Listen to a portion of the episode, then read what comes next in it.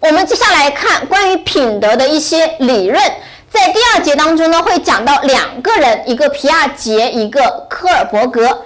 咱们先来看皮亚杰的理论。皮亚杰用什么方法做的这个道德的品德的一个研究呢？我们来看啊，他用对偶故事法，这是一个小小的选择题考点啊，大家呢这样记：皮亚杰的对偶故事法，简称皮偶。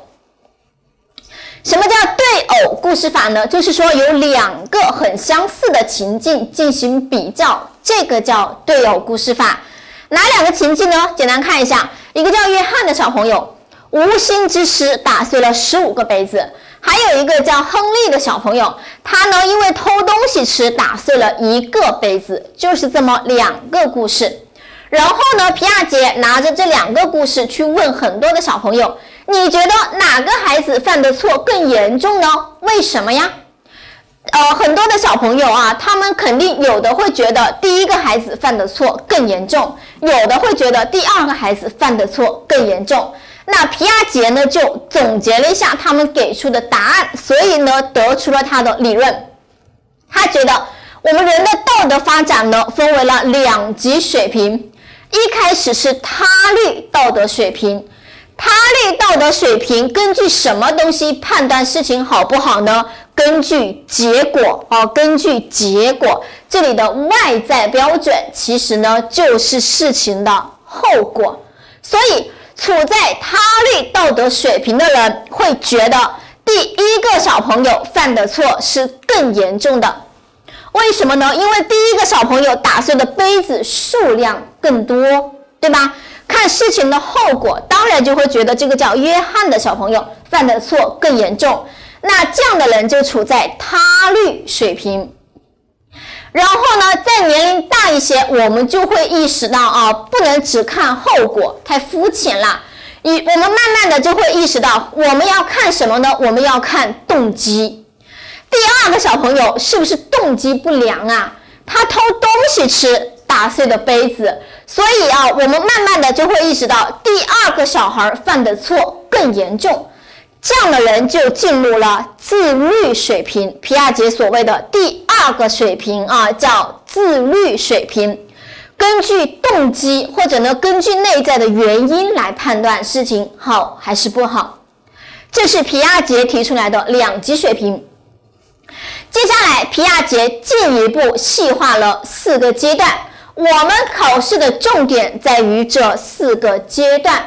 考试呢，主要是选择题。我们把握在每一个阶段下，这样的人具备什么样的特点，咱们呢做选择题就可以了。所以来看一下啊，皮亚杰的这个道德发展的四个阶段的理论。首先，在两到五岁的小朋友呢，他处在自我中心阶段。自我中心阶段的意思是什么呢？他自己想干什么就想就要干什么，自我中心嘛，考虑不了外在的一些规定，外在的一些规则对他来说哦完全没有约束力。你跟他说啊不可以去玩水，可以吗？他想玩他就可以玩，他才不管你说的可不可以玩。这就典型的自我中心阶段的二到五岁，他没有什么所谓的道德标准的啊，没有什么这个事情好不好的，只要我想做，他就是好的，就能做。这是典型的自我中心阶段的孩子。第二个进入到了权威阶段，六到八岁，权威阶段的孩子啊，他对于权威绝对的顺从，也就是说，六到八岁的小孩子听谁的话呢？非常的听老师的话，对他们来说，老师的话就是圣旨。你会发现，这种六到八岁小学低年级的小朋友哈，一二年级的小孩非常听话，老师说什么就是什么。他们动不动就说这是老师说的，哎呀，一看到同学犯了错，就要去找老师告状，这是典型的权威阶段的特点。好，再大一点，进入了小学中高年级啊，八到十岁，他就不会再这么听话了。他慢慢的就会意识到啊，老师定的规矩其实也可以改变的。咱们要讲公平。老师跟我说明天早上八点钟来上学，不能迟到。那同学就会觉得，那老师你要我八点钟来，你自己也要八点钟来，你也不应该迟到的。我们双方要平等，这就是第三个阶段的小孩有的特点，它叫可逆性阶段。可逆就是可以反过来嘛，对吧？双边关系啊，有来有往，我们大家要平等。这是可逆阶段，他会意识到规则其实呢是大家应该一起来遵守的。如果你不遵守，那我也可以不遵守。规则是可以改变的啊，意识到规则可以改变。好，到了第四个阶段，公正阶段最高级别的。公正阶段的孩子，他会从关心跟同情的角度去判断问题。这个怎么理解呢？给大家举个例子：如果班上哈有一个同学迟到了，迟到是违反班规的事情吧？那如果他是可逆性阶段的话，这样的小孩会觉得，我这个同学迟到了，要不要受罚呢？他是一定要受罚的。班规是所有人都要遵守的，一律平等。凭什么你不遵守啊？那你不遵守，我也可以不遵守啊，他就会这样想，所以他不管你什么原因，你是一定要受罚的，这是可逆性阶段的孩子的特点。但是在公正阶段啊，他可能就会去考虑更深层次的问题，我这个同学为什么迟到呢？他是生病了吗？是不是路上发生了什么意外呀？他会去考虑这背后的原因。如果是情有可原的迟到，是不是可以原谅他呢？当然可以啊，他是可以具体问题具体分析的，所以啊，可以会从关心跟同情的角度出发去判断问题。他允许有特殊情况，其实有这种观点是不是更高级别的一种公道感呢？允许有特殊情况，可以有例外，在这个阶段他就没有这么高级的思维，他觉得一律平等，我管你什么原因，你就是应该受罚，谁叫你迟到呢？所以啊，这个阶段明显的更高级一些。在这里呢，这四个阶段的话呢，我们有一个小小的口诀，帮大家把它记下来，叫我权威，你公正。我第一个自我中心，权威，权威阶段。你通的是这个逆字，可逆性阶段。公正是公正阶段。大家呢，把这四个阶段记下来，以及每一个阶段的小朋友会是什么样的特点，给他记住就可以了。咱们呢做的是选择题。好，这是皮亚杰。接下来呢，有人继承和发展了皮亚杰的观点。第二个人，科尔伯格。科尔伯格呢，他的理论叫三水平六阶段的理论。我们来看，他觉得人的道德发展是要经历三个水平的。分别是前习俗、习俗和后习俗，然后每一个水平呢对应两个阶段。前习俗水平呢对应的是这个惩罚服从阶段和相对功利阶段，习俗水平呢对应这个寻求认可阶段和遵守法律阶段，后习俗水平对应社会契约阶段和普遍伦理阶段。这是这个理论。我们的重点同样啊，这个理论的话呢，咱们考试考出来的一般也是选择题，所以我们要把握在每一个水平、每一个阶段的人他是什么样的特点。如果考试举一个例子给到你，某个同学有什么样的想法，然后请问他处在哪一个阶段，或者处在哪一个水平？咱们考试的考法呢是这个样子的，所以我们把这个理论啊重在理解。好，我们来看，首先第一个处在前习俗水平的人，他根据什么判断事情好不好呢？根据行为的后果，他看结果来判断你这个事情好不好。行前习俗水平包含两个阶段，第一个叫惩罚服从阶段，什么意思呢？就是说处在惩罚与服从阶段的人，他看事情好不好只有一个标准。只要不受惩罚就是好的，只要不会让我挨打挨骂，这个事情就是好的，就是道德的哈，它就这么一个标准。比如说，如果你问甜甜同学啊，你问他，你觉得我们应不应该偷东西啊？如果甜甜同学回答不能偷东西，抓到了会挨打的，发的发现没有？他说不能偷东西是因为容易挨打。这是不是看后果呀？是不是会受惩罚呀？一听这样的表述啊，你要知道这是典型的全习俗水平，前习俗水平中的惩罚与服从阶段的，判断事情好不好就看会不会受惩罚。接下来第二个阶段叫相对功利阶段，它呢还有一个名称叫朴素的利己主义。它叫利己主义嘛，都功利了，就说明这个阶段的人依靠什么判断事情好不好呢？依靠自己啊，能不能捞到好处？利己嘛，利己啊，看自己的需要能不能够获得满足，我能不能捞到好处？好，如果你问他，哎，可不可以偷东西啊？这个阶段的人，他可能会说，可以偷，为什么呀？那我偷到了，比如我偷到了钱，我就可以去买我喜欢的东西啦。你看，满足了自己的需要吧？他根据自己能不能获利来判断事情好不好，这是第二个阶段的特点。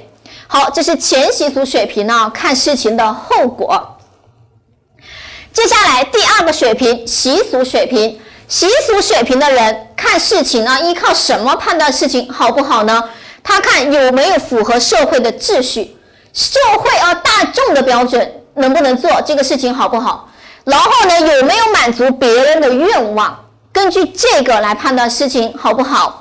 它又分为两个阶段，一个叫寻求认可，一个叫遵守法律。大家注意，它有别称。寻求认可阶段也可以叫好孩子阶段，怎么样的是好孩子呀？好孩子是不是乖乖听话的呀？父母说这个事情是好的，可以做的，他也觉得是好。那大家都说这个事情不好，不能做，他也觉得不好。他就在寻求大人的认可啊，寻求认可，在满足别人的愿望。人家说让你做，你就做，你就觉得好，这就是典型的好孩子，乖乖的听话。好孩子长大了就会变成社会的好公民。好公民是怎样的呢？遵纪守法吧。所以啊，他是遵守法律阶段。那这个阶段的人依靠什么判断事情好不好呢？依靠法律，依靠我们社会的一些外在的规定啊，依靠我们的律法。法律规定能做的，那就是能做，那就是好的；法律规定不能做的，那就是不好的，不能做。你问这个遵守法律阶段的人能不能偷东西啊？他可能告诉你，那当然不能偷了，法律规定了不能偷的。他一切哈以法律为准绳，依靠规定来办事，这叫遵守法律阶段。好，再往下进入了最后后习俗水平，后习俗水平呢也对应两个阶段，一个叫社会契约，一个叫普遍伦理。在社会契约阶段，他依靠什么来判断事情好不好呢？这个阶段的人会意识到呢，规则是可以修改的，包括我们的律法也是可以修改的。只要它不公平，只要它有问题，我们都可以把它修改掉。这个叫社会契约阶段，它比这个遵守法律阶段更高级。因为在遵守法律阶段的人，他呢意识不到律法可以改变，他是一切依照法律来办事情的啊，一切依照法律来办事情，外在的规定是不可以改的，他是一定会服从律法的。而到了契约阶段，会意识到我们的律法呢，其实也是有漏洞的，也是有毛病的吧？它呢是可以去进行修改的啊，契约嘛。契约不就是合同吗？当然是可以改的。最后呢，普遍伦理原则，一听这个伦理了，非常的高大上，非常的高级了吧？到了这个阶段的人，他依靠一些道德原则判断一个事情好不好。比如什么样的一些道德原则呢？比如看他判断一个事情好还是不好，他会去考虑什么呢？这个事情有没有违背人权呢？有没有违背人的自由啊？等等，有没有侵犯人的生命健康啊？等一等，有没有践踏人的尊严呢？依靠一些这样的东西，这样的一些道德性的东西来判断事情好还是不好，他不会再单纯的依靠一些外在的规定了啊。好，这是科尔伯格的三水平六阶段理论。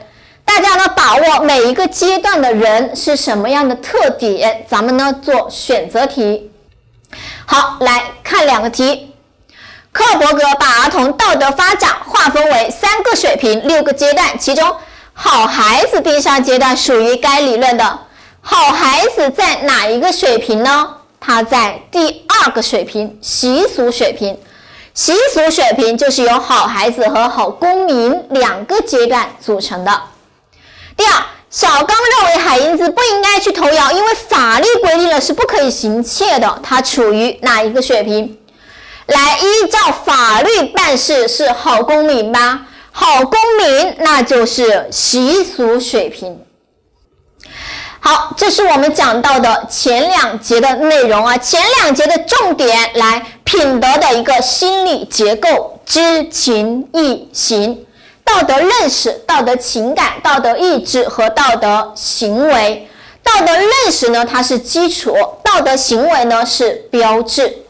接下来讲到了皮亚杰啊，我权威，你公正，他的道德发展四阶段，以及克尔伯格的三水平六阶段的理论，这呢是我们的一个考试的重点。